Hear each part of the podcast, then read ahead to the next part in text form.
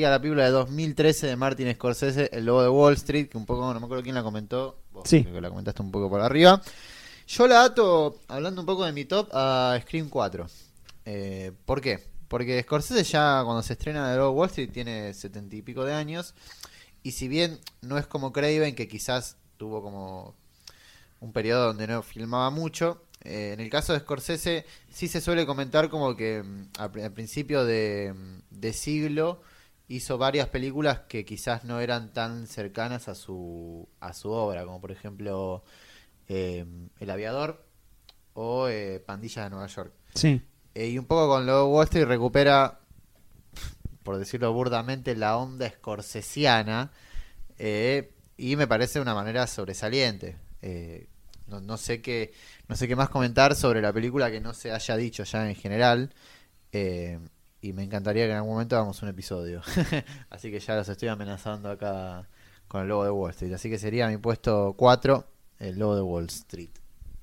Eh, a mí me parece que esta película tiene como ciertas ambiciones similares a las que tenía Buenos Muchachos, las la película del, del 90, incluso también eh, eh, Casino, obviamente, y, y Toro Salvaje, digamos, tienen como ese mismo, como ese mismo, ese mismo clima. Pero me parece que llega un poco desgastado Scorsese esta película.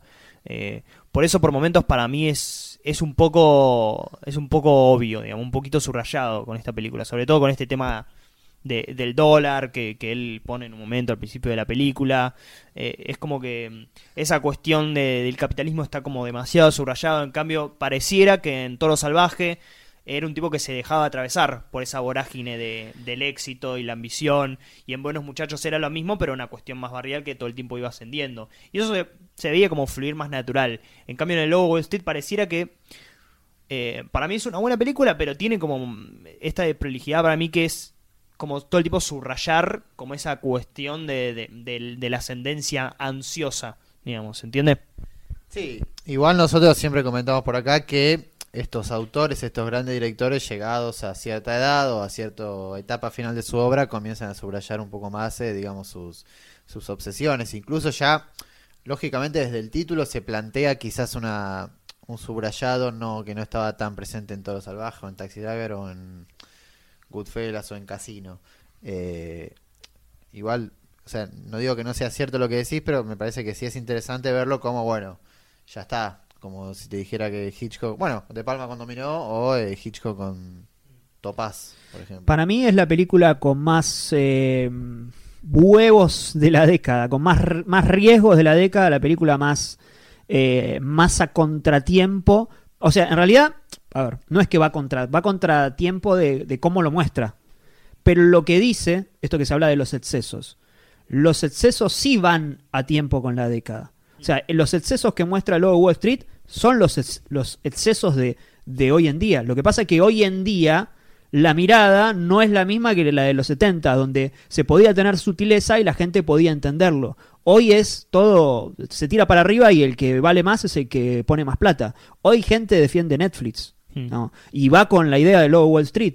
Con, bueno, pero si pones más guita y, y si, y si, si vos pagás una película y vos podés hacer lo que quieras, podés cortarle los bordes y total, la pagaste vos. Hmm. Y el Wall Street entra en esa, eh, sin, eh, sin ponerte al protagonista como, como, bueno, miren qué malo que es este tipo, Sí. sino mostrando de que justamente el diablo tiene esas tentaciones. Es hermoso el mundo de Wall Street de tener, eh, de este personaje pudiéndose, eh, no sé, drogar, irse a cualquier lado, pasar guita por todos lados, eh, amigos y qué sé yo, y fiestas y mucha plata.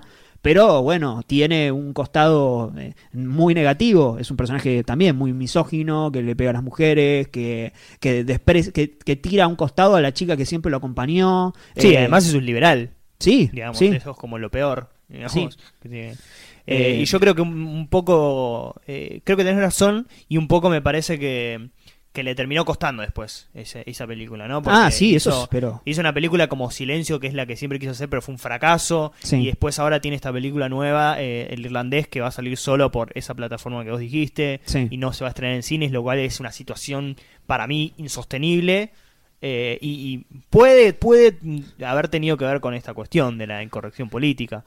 Eh, Y es que no tengo ninguna Pero- duda de que muchos productores o mucha gente del medio se puede Sí. sentir tocada Sí, por esa igual película. no creo que haya eh, esto es ajeno a la película. Sí, sí, sí, obvio. Pero no creo que haya surtido el efecto que, que Scorsese hubiera creído, digamos.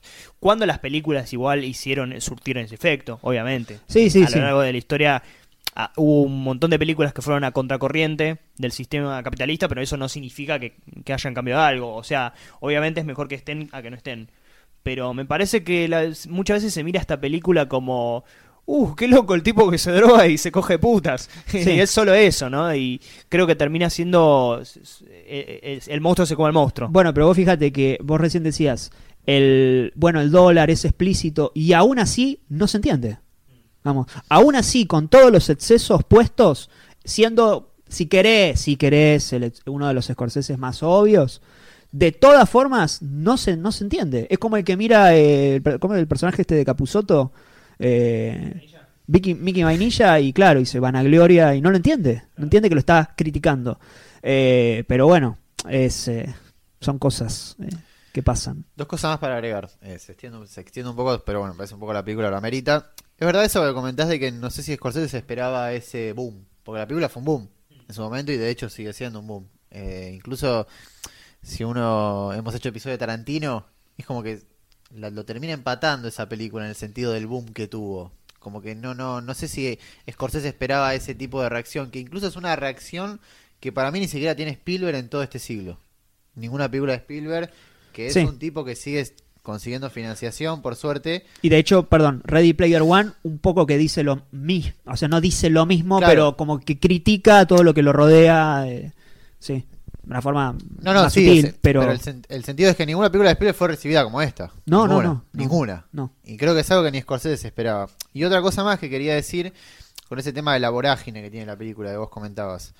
Que una de las cosas que se le suele criticar es la última hora, 40 minutos más o menos, que de repente todo se, se pone como amargo. Sí, Todo se baja, se baja, digamos, los decibeles. Y me parece que es algo que se le suele criticar cuando es, es más bien el golpe de realidad que hace la película. Digamos, ¿no? De que está, estás, ¿cuánto- ¿tres horas dura la película? sí. Eh, estás dos horas y media más o menos a 10.000 por hora y te están vendiendo ese mundo como para que vos también caigas en la trampa y una vez que tenés el golpe de realidad y a la gente quizás le moleste en ese sentido. Sí, pero también hay, y esto lo hablábamos un poco off the record, de que él sale impune. Él sale impune y termina dando discursos con un montón de gente que lo está mirando como, "Ve, miren, miren cómo vendo un, un lápiz. Y esa gente son los espectadores, son esos espectadores que vos decís. De hecho, de hecho es muy eh, paradójico porque si uno se acuerda, el, el- el rey de la comedia hace un poco lo mismo. Hmm. Eh, Love, es fanático, qué sé yo, y que termina arriba del escenario eh, siendo aplaudido. Eh, ese, el plano final se cierra sobre el protagonista. Acá no. Acá dice, no, no, el tema no, no es él. El tema es, los, claro, la gente. La gente que termina aplaudiendo y que termina viendo como un copado, como un genio, al que, ah, miren cómo puedo vender esta, esta pluma en una charla TED.